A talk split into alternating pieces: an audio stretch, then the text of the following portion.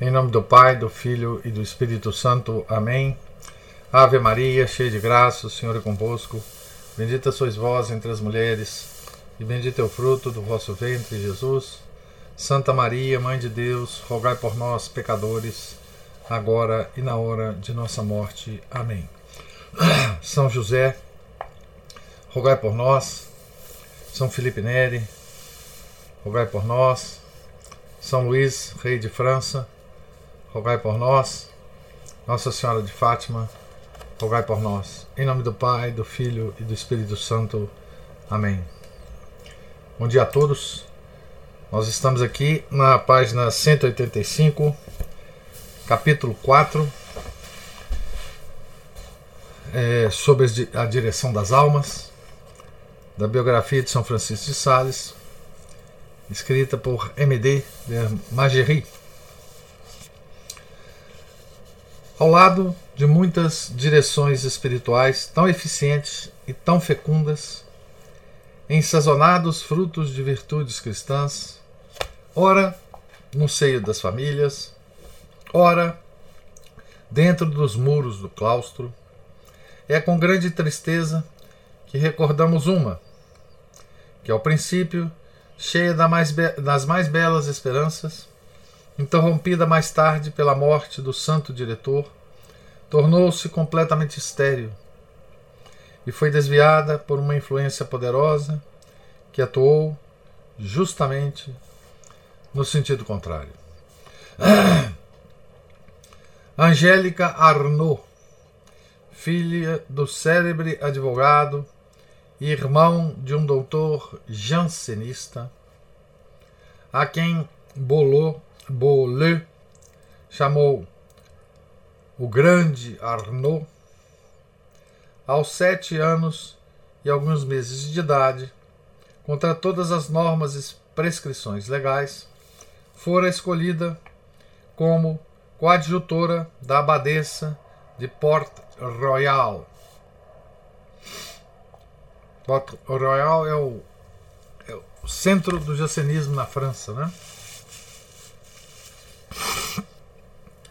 Aos 16 anos e meio de idade, assumiu o governo da célebre abadia. Seu pai, aumentando-lhe sete anos de idade, alcançara as necessárias bulas canônicas que a confirmaram no exercício e posse desse importante centro. Durante os anos seguintes, a novel abadesa, primeiro como criança e mais tarde como moça, levou uma vida inteiramente mundana e pagã, respeitando apenas as convivências, as conveniências, conveniências exteriores. Aos 15 anos, desgostosa do estado em que havia se colocado, deliberou ela mesma, é quem o conta, abandonar Porto Royal sem que os pais o soubessem e voltar para o mundo, quebrando o jugo, que se lhe tornaria insuportável casar-se em qualquer parte.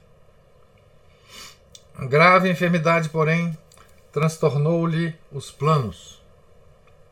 Entre mentes, o pai, suspeitando talvez de alguma coisa, a fez assinar, sem ler, um documento no qual se continha a renovação dos votos religiosos, procedendo junto da filha com a mesma ausência de escrúpulos com que agira junto à corte pontifícia. De volta ao mosteiro, Angélica viveu algum tempo oscilante entre pensamentos opostos. Depois, ouvindo um sermão quaresmal acerca do aniquilamento do divino Verbo, no mistério do Natal e do presépio, sentiu-se tão profundamente tocada em seu coração que a partir desse instante se sentiu mais feliz em ser religiosa do que até então. Por esse motivo, se julgara desgraçada. Com toda a impetuosidade própria do seu temperamento ardente, a jovem abadesa entregou-se às a, a, austeridades excessivas. Formou o propósito de renunciar ao seu cargo e, sendo contrariada nesse desígnio pelos que tinham autoridade sobre ela, aplicou-se com uma energia inquebrantável a reforma do mosteiro de Port Royal.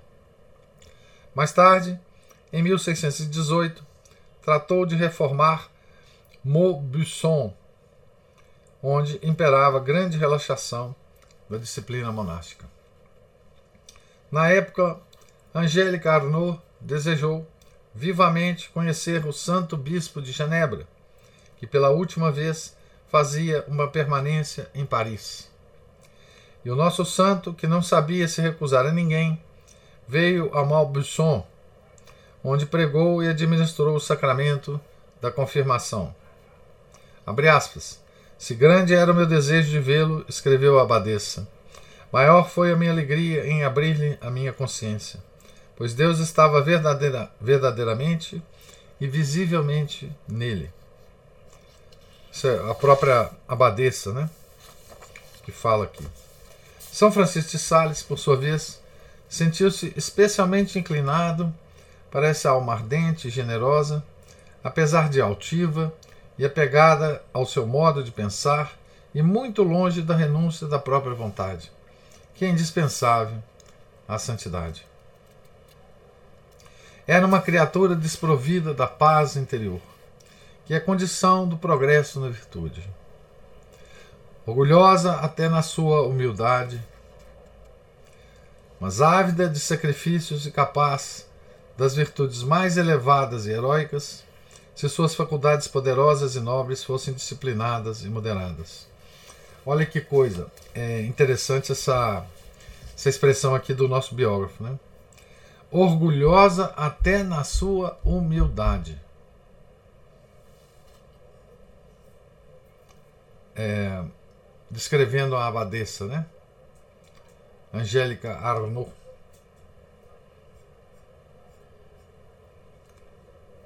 É possível, né?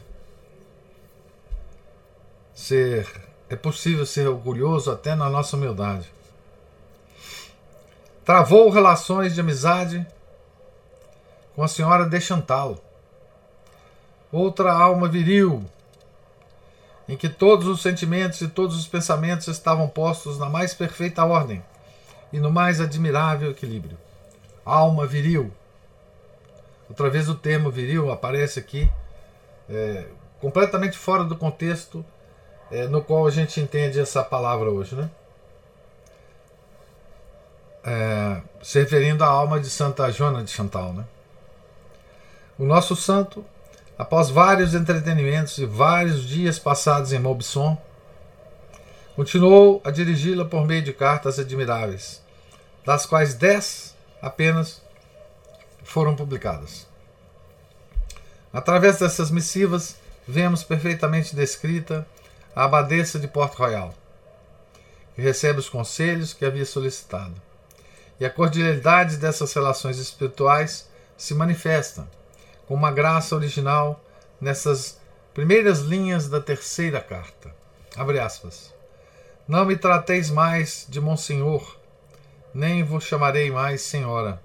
Os antigos e cordiais nomes de pai e filha são mais cristãos, mais doces e mais fortes para testemunharem a afeição sagrada que Nosso Senhor quis que existisse entre nós. Carta de setembro de 1619. Antes de tudo, fecha aspas, né?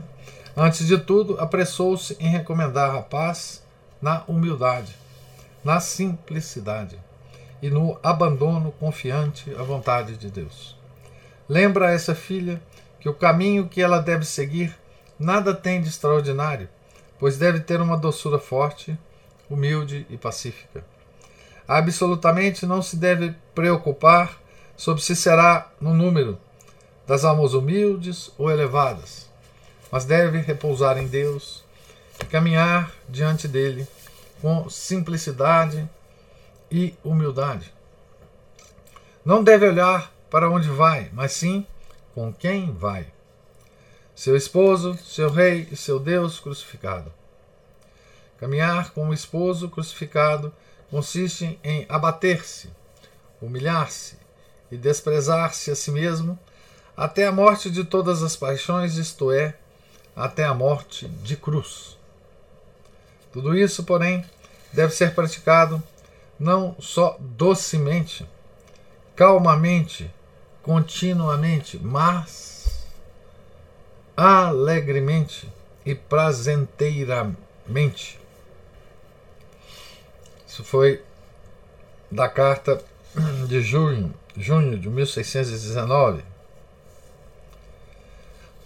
A espiritualidade do nosso santo exclui toda preocupação literária nas suas cartas íntimas, que tem como objeto o progresso na virtude. Abre aspas. Não tomeis, diz ele, cuidado em escrever bem as cartas que me mandais, pois não procuro belos edifícios, nem a linguagem dos anjos. Procuro apenas o ninho das pombas e a linguagem da sinceridade. Fecha aspas. Ninguém pense, porém, que ele queira amesquinhar essa formosa inteligência e reduzir ao nível do comum as justas ambições desse nobre espírito. Abre aspas. Lembrai-vos do que vos disse, que Deus lançou os olhos sobre vós para se servir de vós em coisas importantes e conceder-vos uma condição especial na vida. Fecha aspas. Quer, porém, que se evitem as perturbações inúteis de espírito, os exames excessivos da própria consciência e tudo o que impede de caminhar francamente pela estrada da perfeição, agindo em tudo com a simplicidade e a confiança das próprias crianças. Se vamos bem a Deus hoje, amanhã Deus proverá. Nada de cuidados com o dia de amanhã, pois o Deus que reina hoje reinará amanhã também. Palavras do Santo, né? Carta de setembro de 1619. É,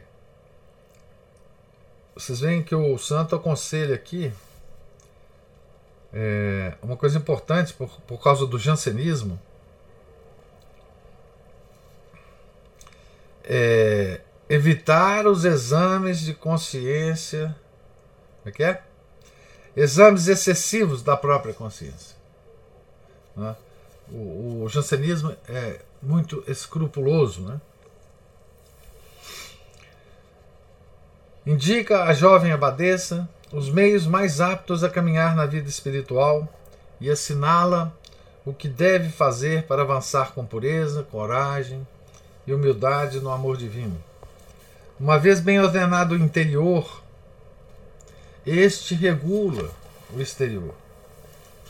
Abre aspas. Refreai pouco e pouco a vivacidade de vosso espírito, com a paciência, a doçura e a afabilidade, entre as ninharias, infantilidades e imperfeições das irmãs, que por si mesmas são inclinadas à ternura, e facilmente murmuram aos ouvidos das suas madres. Tomai cuidado com as palavras tolo e tola, e diligentemente ponde em prática a extrema bondade. Fecha aspas. Então aqui uh, ele, ele mostra né, que ele conhece muito o ambiente monástico feminino, né?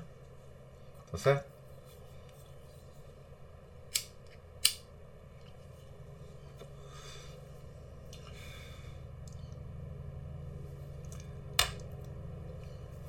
infantilidades e imperfeições das irmãs, que por si mesmas são inclinadas à ternura e facilmente murmuram aos ouvidos de suas madres. Mas o santo diretor sabe que isso é muito mais fácil de dizer do que pôr em prática. Abre aspas. Sim, é verdade que tendes sempre dentro do coração uma resolução inabalável de ser toda de Deus. Mas é também verdade que esta grande atividade natural nos faz experimentar uma grande vivacidade de movimentos. Fecha aspas. E não deixa de admirar-se ao verificar que ela não tem nenhuma vontade de alimentar suas inclinações ásperas, vãs e um tanto obstinadas. Seria desleal e arrogante se não seria desleal e arrogante se não olhasse esta cara filha com bondade, dados os esforços que a mesma empregava para se consolidar na doçura, na humildade e na simplicidade. Não deve causar admiração que a jovem abadesa, conhecendo bem a si mesma e sentindo o bem que tais conselhos lhe faziam ao espírito, tivesse ardente desejo de renunciar seu cargo e entrar para a ordem da visitação, onde se respirava, com uma atmosfera, o espírito que ditava a direção de São Francisco de Sales. Abriu-se a esse respeito com a senhora Chantal, que se manifestou de pleno acordo. O santo bispo, porém, que levava sua discrição até o escrúpulo, quando se tratava de receber em seu humilde instituto alguma pessoa qualificada e pertencente a outra, a outra ordem religiosa, entendeu submeter o caso à Santa Sé, que tinha o direito de autorizar ou não a transferência para outra ordem. Então veja, é, essas transferências de ordem, né, é, nesse tempo, eram. Hoje eu não sei, mas uh, nesse tempo eram é, coisas tratadas com muita gravidade, né? com muita preocupação. Né? E, é, e era. Sempre se recorria a Santa Sé. Quando se recorria a Santa Sé, quando é, havia a, a, aprovação de ambas as ordens. Né? Quando não havia aprovação, não, não, não se transferia. Né?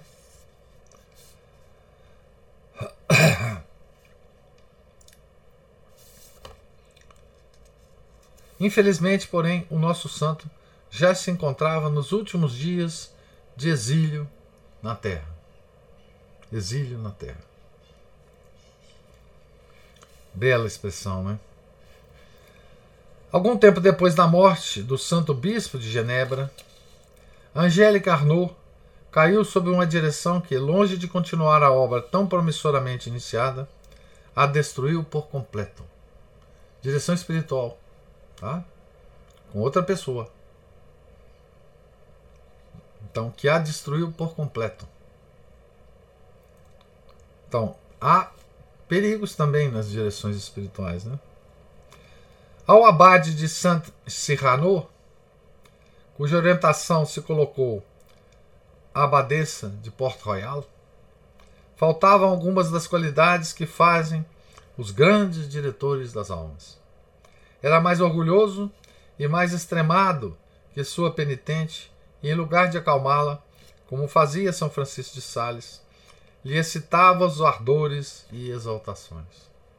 Perturbou-lhe o espírito com discussões e sutilezas sobre a graça, e por fim a lançou na heresia, que ela abraçou com toda a paixão de sua alma ardente, com a exaltação própria a seu caráter enérgico e com a obstinação peculiar do seu sexo.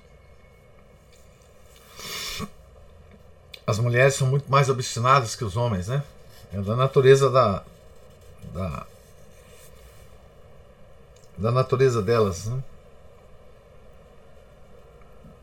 Então, sutileza sobre a graça, né? Que é exatamente o ponto focal da, da heresia jansenista, né? A, heresia jansenista é uma espécie de calvinismo dentro da Igreja Católica, né? Tem tudo a ver com a questão da graça. No meio dessa heresia estreita e turbulenta, que não era feita para uma alma como a de Angélica Arnaud, permaneceram apenas alguns traços de beleza e grandeza moral, de modo que ela se tornou, abre aspas, o tipo mais perfeito dessas virgens das quais o arcebispo de Paris dizia que eram puras como anjos, mas orgulhosas como demônios essa essa frase é, é, É impressionante, né? É... E ela é uma frase que, que diz muito, né? É... No caso é, da, da. Essa frase ficou ligada, né? À Porte Royal, né?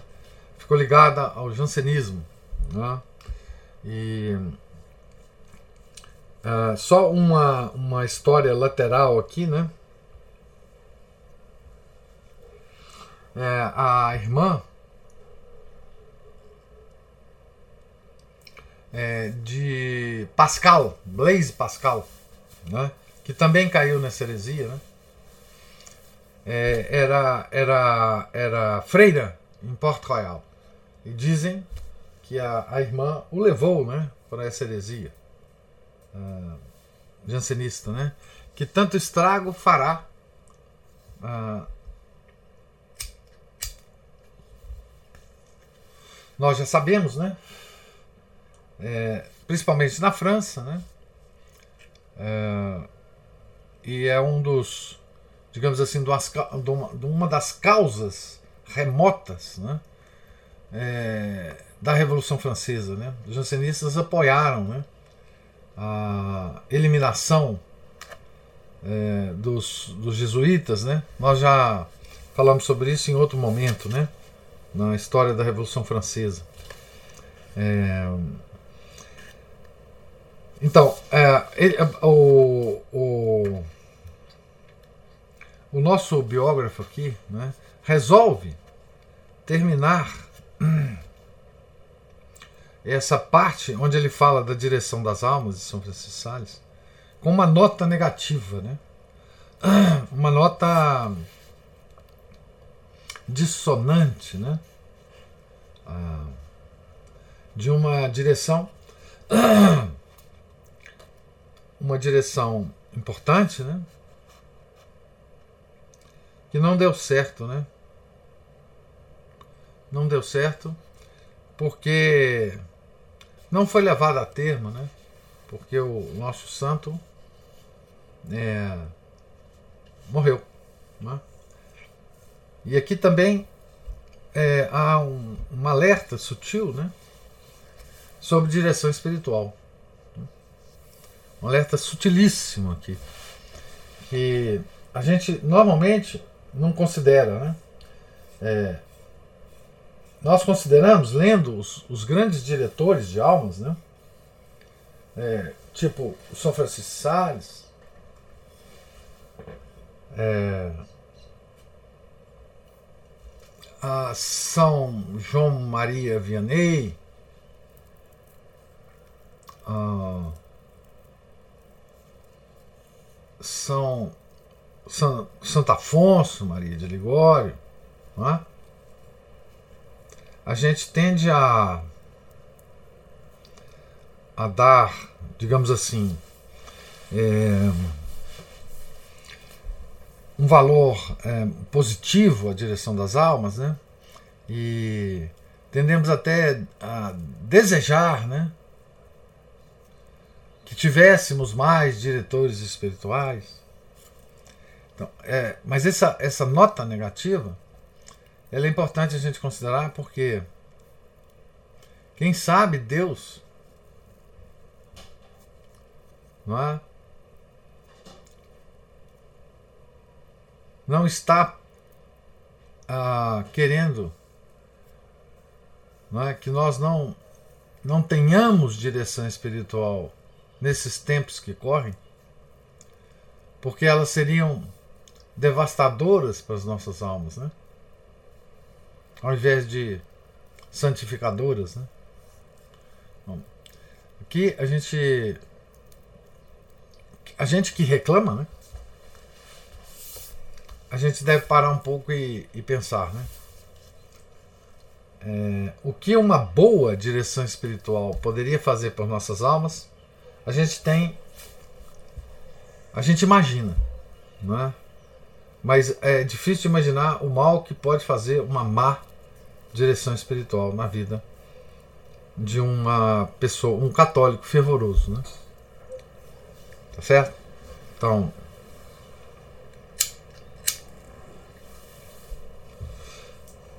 toda vez que a gente começar a reclamar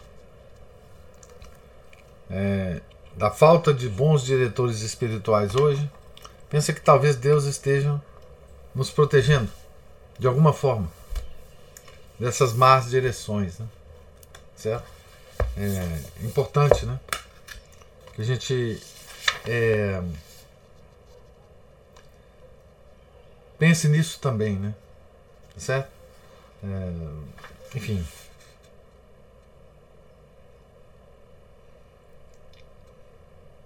Puras como anjos, mas orgulhosas como demônios.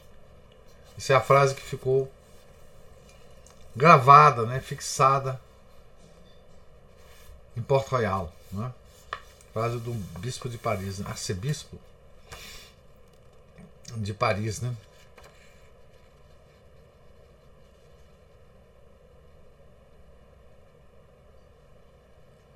E aqui o nosso biógrafo usa a Angélica Arnaud justamente como exemplo básico de, dessa frase. Né? Tá certo? Pois bem, é, nós acabamos então a parte da doutrina, da, da direção de almas, né? E aqui nós vamos entrar na parte da ordem da visitação, da querida ordem da visitação que é, nosso santo fundou, né? Com a com a Santa Joana de Chantal, né? Então, essa ordem da visitação. Né? Nós temos hoje uma história dessa ordem mais longa para a gente é, avaliar. Né? Uh, ela é, digamos assim, a ordem que Deus preparou para que essa ordem fosse a responsável pela por uma nova devoção pública é, que deveria ser estabelecida no mundo. Né? É, no século ainda que São Francisco de Sales viveu, no século ainda 17, né? Essa ordem foi usada por Deus para revelar uma, uma nova devoção pública. Essa devoção sempre existiu uh, entre os religiosos, entre eh, em algumas ordens, mas nunca foi uma devoção pública, né? no sentido estrito dessa palavra. Né? E Deus queria, então, é, é, divulgar essa devoção e escolheu a ordem da visitação. Né? E, que já no final do século XVII né, apareceria é, por meio de Santa Margarida Maria Alacoque, né? É, no, no mosteiro de Parrel Lemonial, né, da Ordem da Visitação. Né? É, nós já lemos um pouco da vida, uma, uma biografia né, da vida de Santa Margarida, e nós sabemos né, que ela tinha colóquios espirituais. Né? Uh, não só com Nosso Senhor Jesus Cristo, né? mas também com São Francisco de Sales e Santa Joana de Chantal. Né? Tá certo? E nessa ordem que ele fundou, né, que é a ordem feminina, ele fundou, ele é o fundador da ordem, mas ele não participou da ordem, né, porque era uma ordem feminina. Né? Ele foi diretor espiritual de, todo, do, de toda a ordem, inclusive da priora, mas como era a ordem feminina, ele, ele não participou dela. E ele não fundou a ordem masculina. Né? Então, ele nunca foi um religioso de ordem né, monástica. São Francisco Sales. Então nós adentramos aqui na sétima parte.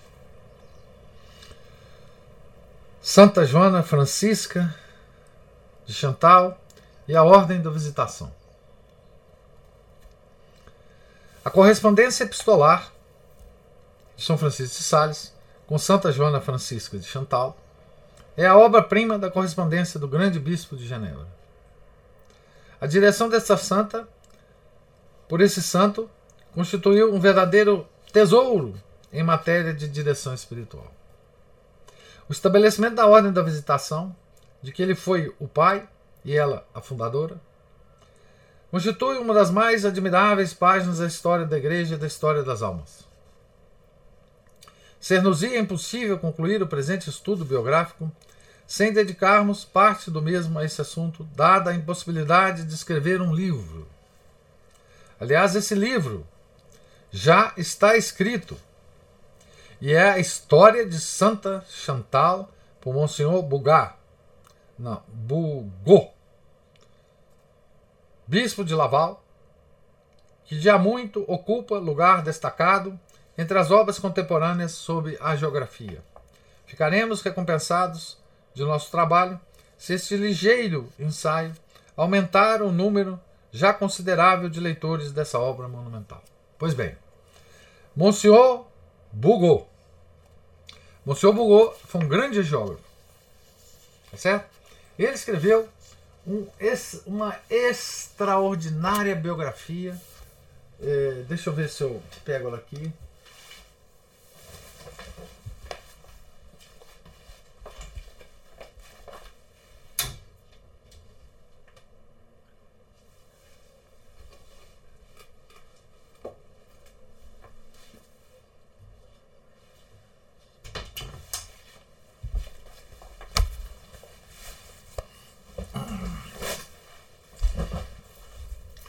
Nosso bispo de Laval, né? Ele escreveu uma, a melhor biografia que eu já li né, sobre e que eu uso como referência toda vez que eu quero verificar alguma coisa sobre a vida de Santa Margarida. É, ele, ele se chamava Emile Bugot, né, o bispo de Laval. Então essa é a, a biografia que eu tenho eu, eu comprei essa biografia. Uh, essa edição aqui é da Tambooks. Tá certo? Eu acho que essa biografia é, vocês encontram ela em PDF na, naquele site archive.org. Não tenho certeza, mas acho que tem lá em PDF. Ela tem aqui na, nessa edição né, que eu tenho, ela tem aqui 400 páginas. Mas é extraordinária essa biografia. Tá? Extraordinária. Tá? Então, Monsieur Bugot, Emile Bugot, né, escreveu uma biografia de Santa Chantal também, que eu não tenho, mas vou procurar para ver se tem pelo menos a biografia dela em inglês ele escreveu essas biografias, em francês, obviamente. Né? É, eu vou ver se tem a tradução dela para o inglês, pelo menos. Quem sabe um dia a gente, pelo menos, faz algumas palestras sobre a vida de Santa Francisca, Joana Francisca Frémillot de Chantal. Deixa eu só a, a, adicionar mais uma, uma observação que é a seguinte. Eu disse que Nosso Senhor escolheu a hora da visitação para é, revelar uma devoção que ele queria que fosse pública. Tá? No momento em que, com essa revelação, ele também tentava salvar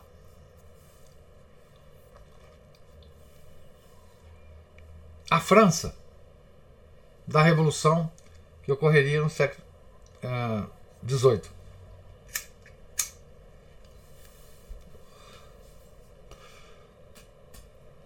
o que não foi possível, não é? A gente sabe.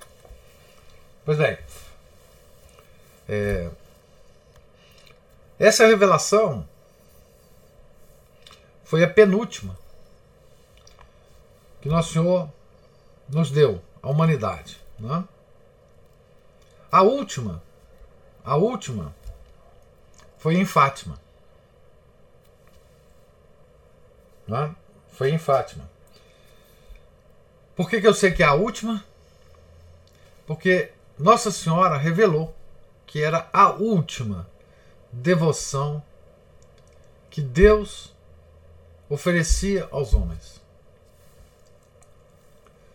É, a devoção ao terço, que, na minha opinião, que vale como qualquer outra opinião, opinião de leigo, tá? Opinião de leigo. Não vale nada. Mas, na minha opinião, em Fátima, é, Nossa Senhora, digamos assim, elevou essa oração. Né? O texto foi revelado a São Domingos. Né? É, século 12. 12, 13. Ela se espalhou entre nós. Né? Em Fátima, eu acho que houve uma elevação elevação de nível, de valor para essa oração. Quem fez isso foi quem revelou a São Domingos a, a, a oração do texto. Veio depois a elevar essa oração. Então, a devoção ao Imaculado Coração, o texto, e a devoção reparadora dos cinco primeiros sábados diz Nossa Senhora em Fátima que foi a é a última, será a última revelação é, de devoção de Nossa Senhora. As duas revelações estão ligadas uma com a outra, ao Sacratíssimo Coração e ao Imaculado Coração. Né? Então, é, só para dar esse contexto maior para vocês aqui. E como eu já estendi muito, eu vou parar então a leitura aqui. Né? No início da sétima parte, antes do capítulo 1. O capítulo 1 nós vamos começar, se Deus quiser, amanhã. Está na página 193. Nós estamos já no final dessa biografia. Lembrando que a gente vai ler uma outra biografia são Francisco em sequência a essa, tá certo? Então eu pergunto a vocês se há alguma observação, né? Ah, que vocês queiram fazer, alguma pergunta sobre a leitura de hoje.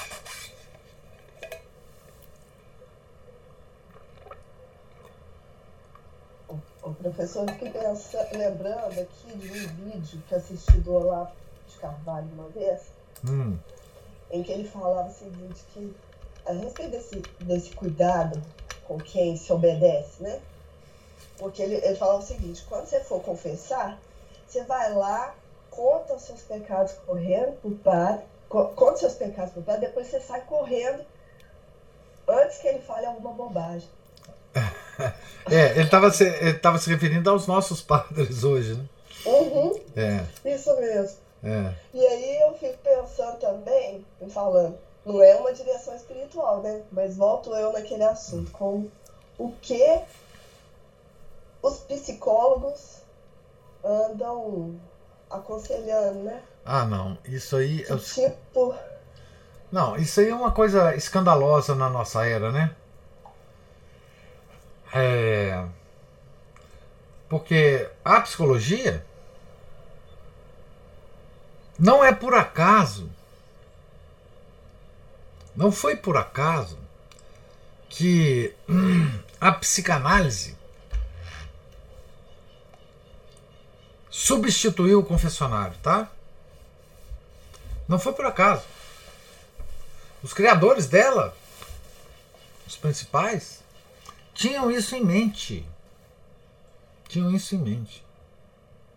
Tá certo?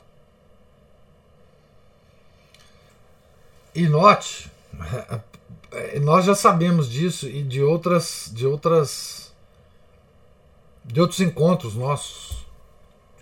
Note o seguinte: a confissão a confissão deformada foi a base, foi a base da criação da Ordem dos Illuminati por Adam Weishaupt. O Adam Weishaupt, que tinha sido formado pelos jesuítas, ele observou como que a, a confissão era uma coisa tão central na doutrina católica, na vida católica. E ele, na sua mente deformada, ele criou um sistema de confissão para adquirir poder sobre os homens. E a base da formação dos Illuminati era uma espécie de confissão geral, que todo o membro dessa, dessa sociedade secreta fazia. E outra, fazia confissões frequentes. Então, a, a, a, o modus operandi da, da, dessa ordem era anotar, fazer um perfil psicológico de todos os membros dela, no sentido de poder sobre eles, de saber coisas da vida das pessoas que se entregavam a essa prática de confissão, né? É, para ter um, um, poder, para saber segredos. Né? É, porque ele, na mente deformada dele, os jesuítas agiam assim, tá certo? Os jesuítas agiam é, dessa forma para obter poder. Tá certo? Então, a psicanálise, ela, a, a, quer dizer, o Adam Weishaupt, ele foi um precursor da psicanálise. Porque ele chamava esse método dele de análise da alma, se não me engano. Era isso que ele. Tinha uma expressão em alemão, né? Aquelas expressões. É, que era isso. Né? Então, assim. É, tudo isso que eu estou falando aqui, não é? Nos mostra, de novo, através da, da, do testemunho dos nossos inimigos, o quanto que é poderosa, o, o quanto que é poderoso o sacramento da penitência. Tá certo? Porque, então, isso foi usado é, declaradamente por, pelo, pelo Adam Weishaupt. Tá certo? É só vocês lerem. Acho que o primeiro, o segundo capítulo do livro Limite Dominante, que vocês vão ver isso lá. Isso não é opinião minha, não. Não, tá, não tô tirando da minha cabeça, não. Então, isso nos mostra é, a grande, a grande importância do sacramento da confissão e nos mostra o quanto que ele pode ser deformado. O quanto que esse sacramento pode ser deformado. E o quanto que se deformou esse sacramento. Então, a necessidade das pessoas de se confessarem é real, natural, né? Só que a, se você muda o, o local da confissão, por exemplo, ao invés de com um padre, né, num divã de psicanalista, a coisa se deforma toda. Ou se você vai é, fazer ou, performar esse sacramento é, numa ordem secreta, veja a deformação que há, né? Então, assim, a psicanálise, ela, ela não nasceu por acaso para substituir a, a, a confissão, não. É, foi um dos, dos, dos, dos objetivos. De novo, é, é, refiro vocês à, à libido dominante, na parte que ele. Não lembro mais o capítulo aqui. Na parte que ele comenta sobre uh, Jung, Freud. E depois nos modernos degenerados, né? É, que ele vai falar muito sobre Freud e, e Jung, né? É, e sobre essa questão da confissão, etc, etc. Vocês vão ver a relação do Jung com Freud é uma coisa de louco. Tudo em termos dessas confissões, né? Tá certo? Que não está coberto pelo sacramento e, portanto, pode ser dessacramentado, né? Des, uh, pode ser deformado, né? A psicanálise é toda um, uma história de deformação, né? Tá certo? Então, a psicanálise é um, um, um uma, um, um, um modo de você se colocar sob a direção de alguém. Tá certo? Você ali está sob a direção do psicanalista. Tá certo? Com todas as deformações que ocorrem nessa direção, né? Então, mais uma vez, direção é um negócio muito é, muito grave, né? A gente se colocar na direção de alguém, né? Sob a direção de alguém, não é? E isso ocorre tanto, gente, o, uh, ocorreu com o próprio Olavo, né? Quantas pessoas não se colocaram sob a direção do Olavo? Não digo que era culpa do Olavo, não. Mas é, é, então, é das pessoas, né? Quantas pessoas não têm a necessidade desse tipo de, de ajuda, né? E, e por ingenuidade, ou por fraqueza, ou por. Se colocam na direção dessas pessoas, né? Tá certo? Mas isso foi muito bem lembrado, Ana. A gente nunca deve esquecer disso. Nunca. Direção espiritual. Essa, essa direção tinha, deveria ser feita primordialmente pela família mesmo. Né? Ah, inicialmente sim, né? Porque assim. Hoje nós estamos completamente assim. O sacramento da confissão, pelo menos, você pode, você pode seguir o, o digamos assim, o, a sugestão lá do, do, do Olavo, né? É, agora, direção é uma coisa muito complicada, sabe? Muito complicada. É, hoje, eu diria, hoje, eu diria sempre. Mas assim, tanto é complicada que eu, eu já comentei isso com vocês, né? O padre Adolfo Tenquerrey, ele escreveu aquele livro Compêndio de Teologia Cética e Mística.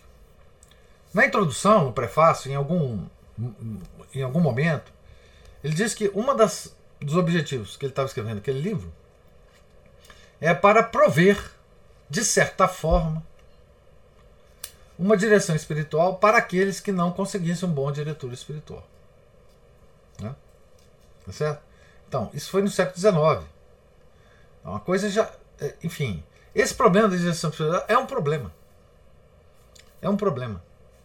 Tá certo? É um problema. É, a gente vê muito em Santo Afonso, em São Francisco de Sales, é, a sugestão, a, di, a demonstração desses santos de que a gente deva ter um diretor espiritual. Né? Mas a gente deve ouvir isso com um certo cuidado. Né? É, por causa disso. Né? Hoje, então, é. Enfim. É muito difícil, né? É muito difícil.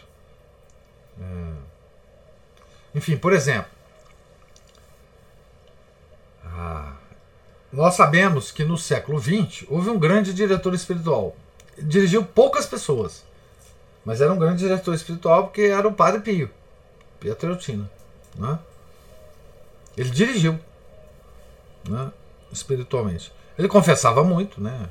as confissões de, de, Enfim, que a gente já conhece da história dele. Mas ele, te, ele, teve, ele deu direção a algumas pessoas que são vivas então, é, a, a, a, até hoje e que, que falam sobre isso. Né? Mas é, enfim, muito difícil. Muito difícil. Né? É, dificílimo. Eu acho que assim, É, a menos que a gente tenha um convívio muito, muito longo com um sacerdote, que a gente veja a atuação desse sacerdote em vários momentos da vida, etc, etc. Hoje é muito difícil se entregar a uma direção é, assim simplesmente. Né? É, eu, eu acho, enfim, há muita direção espiritual. Né? E muitas organizações é, criadas dentro dessa igreja nova, né? Que promovem, é, que, que, dão essa direção espiritual em, em é, eu sei que os arautos do Evangelho dá, enfim, direção espiritual, sei que a Opus Dei, é, enfim, e muitos sacerdotes diocesanos também. Não é que não exista direção espiritual hoje. Existe. Mas. Não é?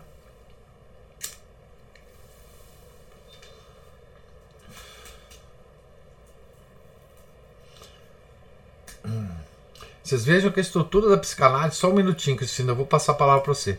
Vocês vejam que a estrutura da psicanálise é muito parecida com a estrutura é, da igreja. Os psicanalistas, eles só se tornam psicanalistas quando eles já foram psicoanalisados por outros psicanalistas.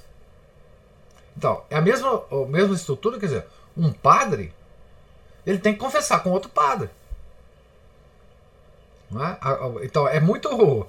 É uma, é uma caricatura da confissão, né? A psicanálise. Mas Cristina levantou a mão aí. É, recentemente eu fui convidada para participar de uma, um retiro, essa semana que vai começar agora lá na, naquele Senado. Então, eu estou falando a respeito. É... Aonde, Cristina, que você foi? Aqui em Vida Nova tem o cenáculo, né? Ah, não, não sabia, não. É, o cenáculo é, é, uma, é um carisma. A minha tia foi mato superiora lá.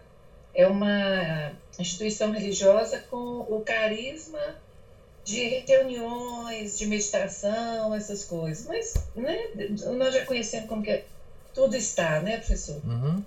Mas tem um professor tem um, italiano, um padre italiano que está dando um retiro lá. Padre Máximo? Em casa. Hã? Padre Máximo? Oh, acho que é o Máximo. Isso mesmo. Máximo é muito bom. Pois é. Aqui eu falei aqui com o Renato, mas aqui em casa está muito difícil, sabe, professor? Muita coisa para fazer. A gente não tem como se ausentar daqui a uma semana. O Padre Máximo é o grande Sim. especialista em catolicismo oriental. O Padre Máximo é muito bom.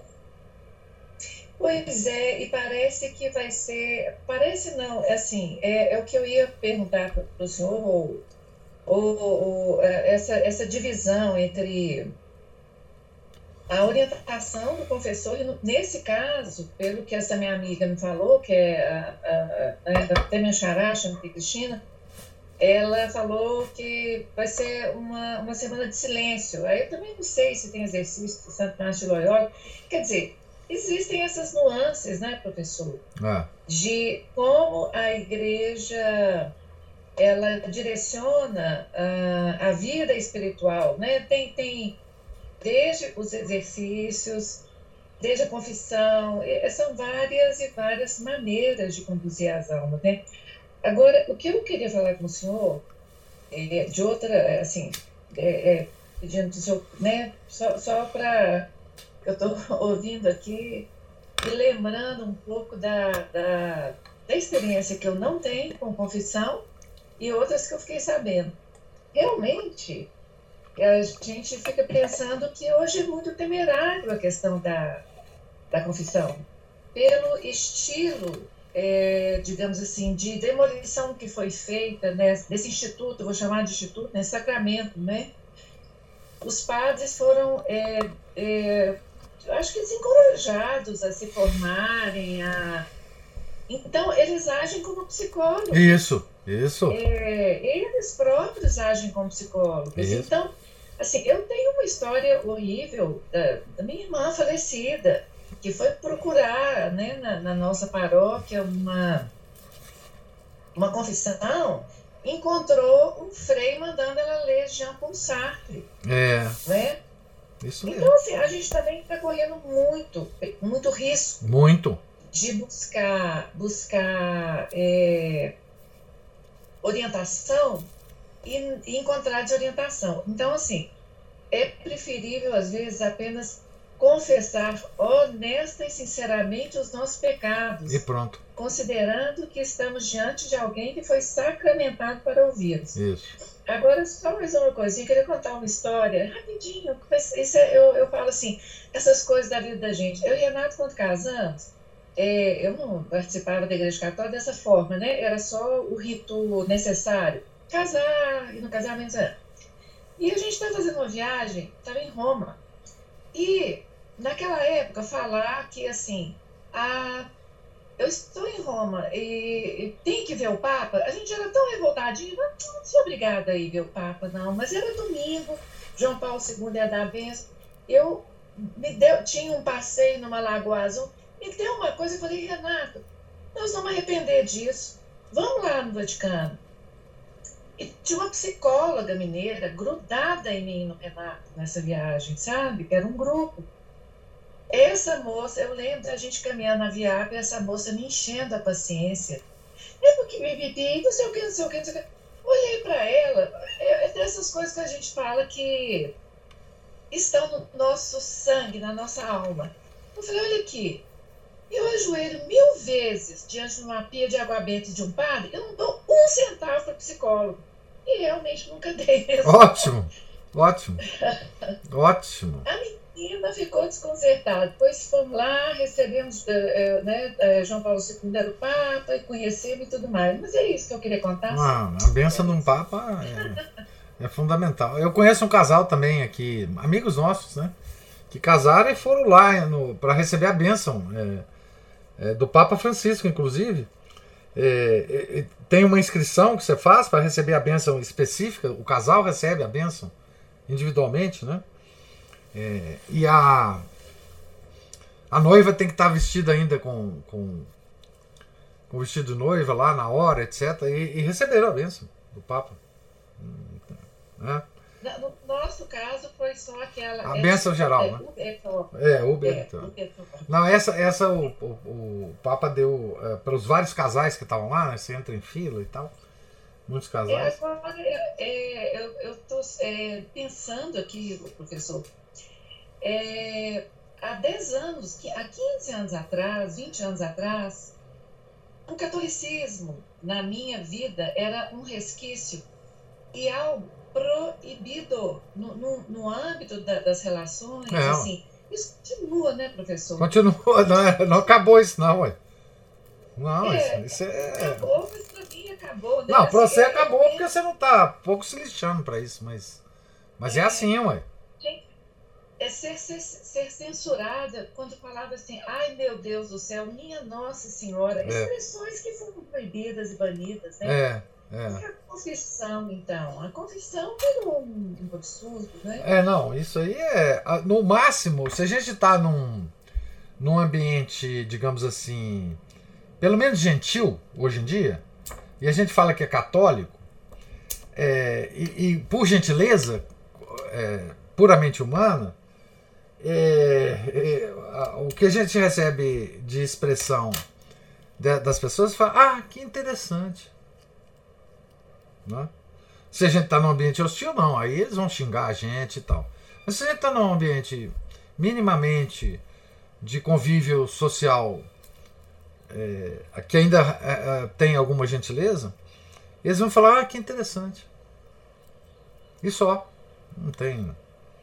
É, é nós vivemos o, o paganismo, né? Um, um, pós-cristão, não tenha dúvida, né? E assim, o a psicanálise hoje, ela passou a, a, a ter uma, uma presença absolutamente é, uma, é, quase uma onipresença, né? Então qualquer problema que você tenha, não, procura um psicanalista e tal, isso aí vai, tal, não sei o quê. Não, nunca procure um padre, nunca procure, né? Então, ela substituiu completamente mesmo. É. E todo mundo que tem algum impulso é, vai procurar um psicanalista e não um padre, né? para se confessar, né? É, é uma lástima isso. E aí a gente. É, então, eu, eu, é, foi, foi muito bom que, que o, que o Amédée de Margerie terminasse a parte da direção das almas com essa nota, porque dá a oportunidade de a gente pensar né, bem sobre direção espiritual. Ana Paula levantou a mão. Eu queria contar um caso também. Opa! Hoje nós estamos. Hoje nós somos cheios de casos, isso é bom demais. Já que nós estamos aqui entre amigos, né? Isso. É, YouTube. É. Mas é porque quando falou aqui da. Era um caso meu de que eu tive um ataque dessa obstinação peculiar ao sexo feminino. ah, que ótimo! É o seguinte, é, a gente já leu, acho que a gente já leu isso infinitas vezes, né? É, que a gente se, né, sirvamos bem a Deus hoje, amanhã Deus proverá. A gente não, né? Olhar os lírios do campo, é. aquela coisa, não se preocupar excessivamente com amanhã. Então, ler, ler já tinha lido um monte de vezes, né? Já tinha ouvido isso uma porção de vezes. Aí, aqui em casa, é, atrás aqui da, da parede aqui dos fundos, atrás da parede do meu quarto, tinha uns arbustos. A gente plantou esses arbustos. Eles cresceram muito e eles davam um troncozinho até assim, de uns dois centímetros, pelo menos, de, de espessura. E aí a gente não conseguia arrumar jardineiro de jeito nenhum, precisando podar aquilo. E o Márcio, com uma lesão no punho, que não estava nem conseguindo virar uma chave na fechadura. Então, quem foi podar? Eu, né?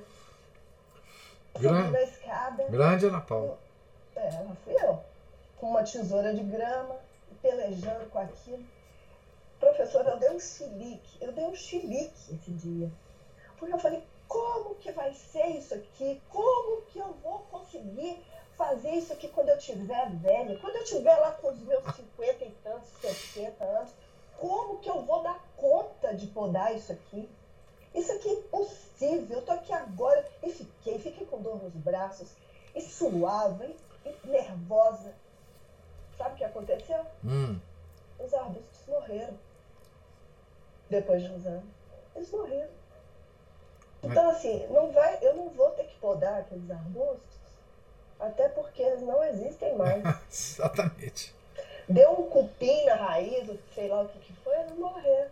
Então, assim, toda vez que eu fico com uma tendência a me preocupar com coisas lá muito do, do futuro, eu lembro desse caso. Eu demorei para entender, tá, professor? Esse caso. Ele demorou a fazer. É, Sentido, né? É, eu demorei a relacionar essa passagem bíblica, né? Uhum. Com isso que eu, que eu vivi, né? Com esse chilique aí que eu dei. Uhum. Mas, hoje em dia, quando eu tendo a ficar muito preocupada lá, com a, lá na frente, eu lembro deles. Do, do arbusto. Eu lembro dos arbustos. É, é uma... Era só isso. É sensacional. Sensacional esse caso. É, é uma uma, uma coisa que você aprendeu com, com os arbustos, né? É, na verdade, assim, é muito legal, muito legal. E outra, é, muita gente que teria, poderia passar por essa experiência sua, talvez não aprendesse isso você aprendeu, né? Você vê, um fato simples que você tirou um grande aprendizado, né? Um, um aprendizado espiritual de uma coisa meramente material, meramente sem importância. Importância tem um arbusto, né? É, e você aprendeu muito, muito, muito interessante. A gente tem, por isso que é, é mais uma vez, né? Lembrar que Deus age através das causas segundas. E as causas segundas são essas: pessoas, acontecimentos né, na nossa vida, circunstâncias. É, é assim que, que, que, Deus age através das causas segundas. Né? Ele não apareceu para você e te ensinou isso, né? É, não precisou, né? Aparecer para você. Te ensinou de outra forma, né? É, é, é, mas teve que ter o seu olhar, né? Teve que ter a sua compreensão, né? A sua, inclusive a sua aceitação é, para esse, esse caso, né? Mas quantos casos desses ocorrem na nossa vida? Quantas vezes a gente pensa, né? É sobre coisas lá no futuro. Que, e outra, essa preocupação excessiva com o futuro, ela é fundamentalmente inútil. Inútil, porque a gente não sabe o que isso vai passar, né?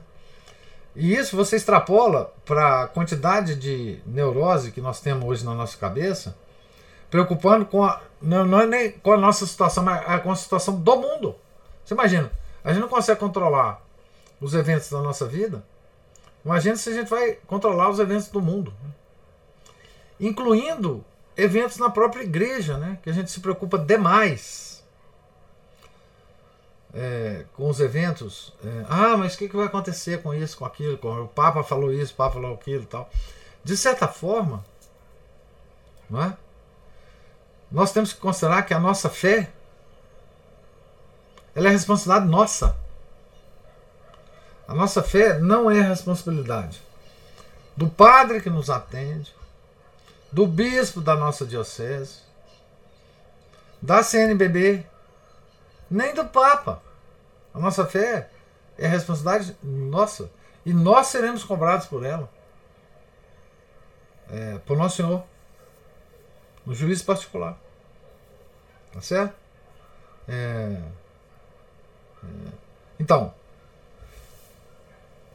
é, esses eventos que estão acontecendo no mundo, né, que nós hoje ficamos sabendo, logo depois que o evento acontece, porque não era assim, né? O mundo não era assim. Ninguém sabia de eventos mundiais. Não era assim. Não existia isso no mundo. Hoje é que a gente tem. E aí a gente começa a preocupar, né? É, é, com o futuro. Não é? Tem pessoas agora, na atual circunstância do Brasil, né, preocupados o que será depois das eleições. Porque nós estamos num processo eleitoral.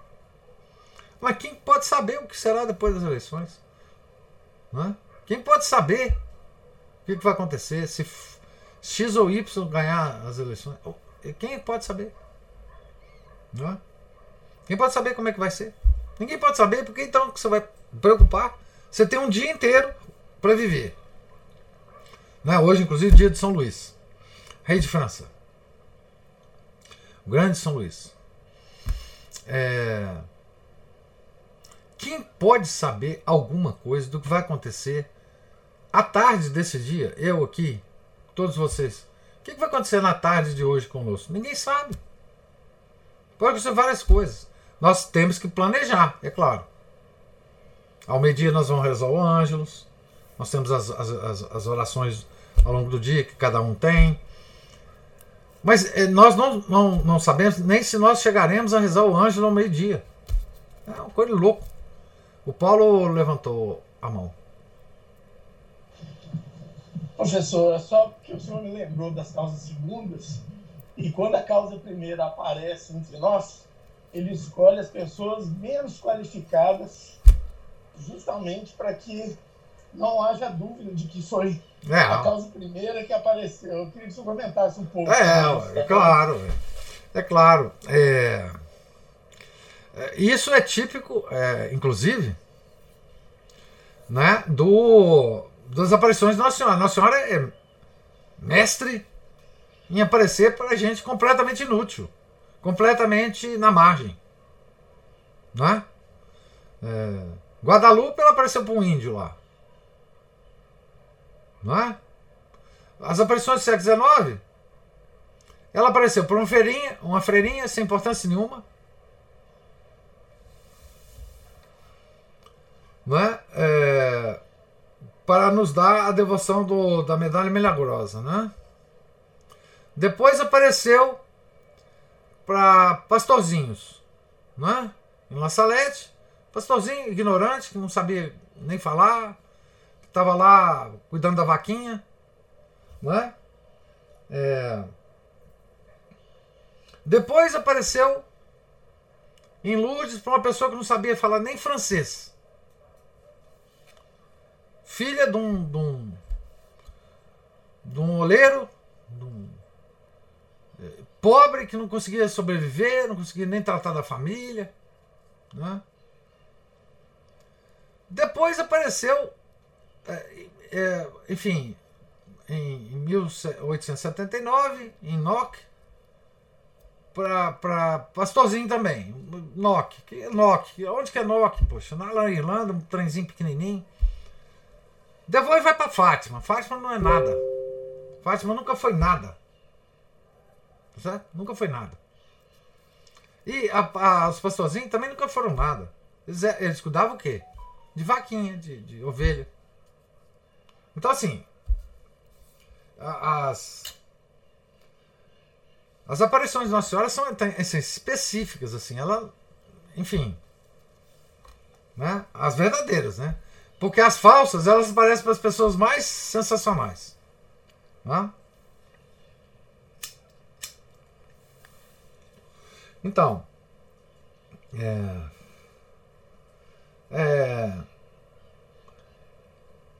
padres que são absolutamente inúteis, de certa forma ignorantes, se transformam em grandes, em grandes confessores, né? São João Maria Venei, um padre que, que assim não tinha, o bispo ficou sem jeito de mandar ele para paróquia, porque segundo avaliação ele ele não sabia nada, ele, ele foi proibido de, de, de confessar muito tempo, porque ele não tinha condição se tornou o grande confessor da França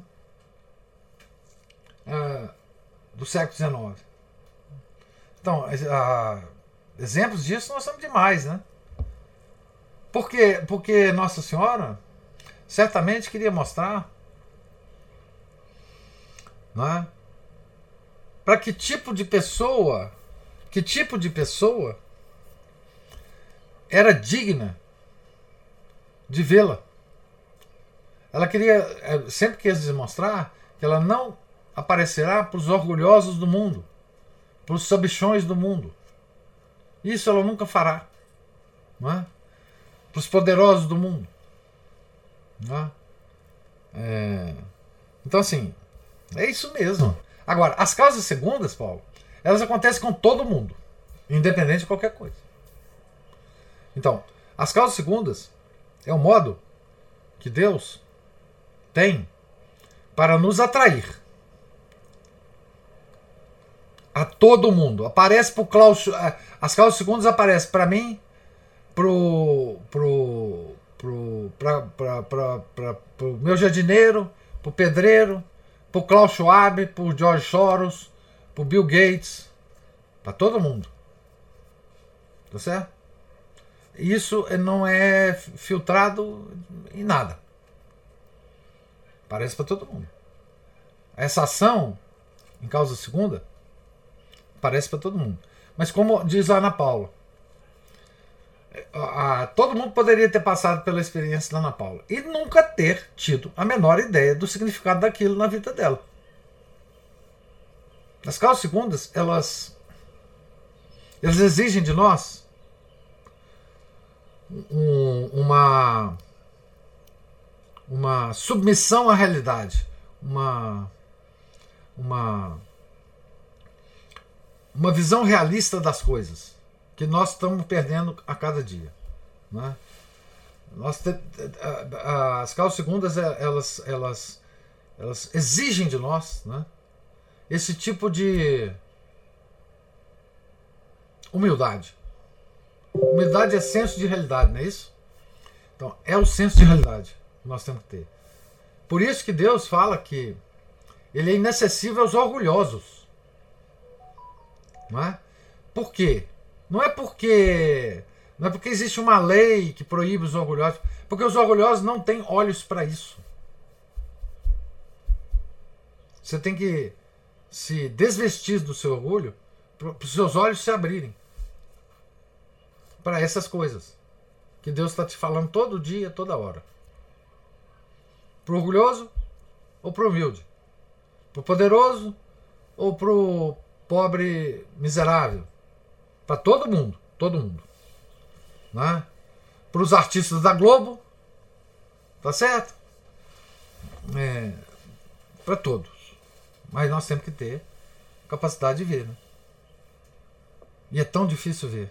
E é tão difícil ver. E é tão difícil ver. Não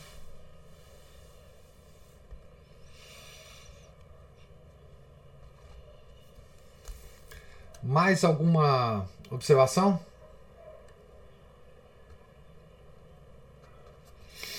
Então, gente, Deus lhes pague a presença, a paciência, os causos que foram contados aqui, muito interessantes, que vai da bênção do Papa em Roma até o arbusto,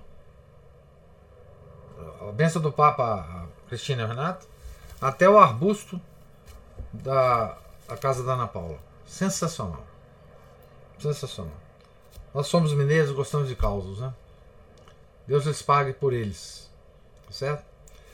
Fiquem com Deus, tenham um santo dia. Retornaremos amanhã, se Deus quiser, na página 193. Em nome do Pai, do Filho e do Espírito Santo. Amém. Ave Maria, cheia de graça, o Senhor é convosco. Bendita sois vós entre as mulheres, e bendito é o fruto do vosso ventre, Jesus. Santa Maria, Mãe de Deus, rogai por nós, pecadores, agora e na hora de nossa morte. Amém. São José, rogai por nós. São Felipe Neri, rogai por nós. São Luís, rei de França, rogai por nós. São Francisco de Sales, rogai por nós. Santa Joana de Chantal, rogai por nós. Nossa Senhora de Fátima, rogai por nós. Em nome do Pai, do Filho, do Espírito Santo. Amém.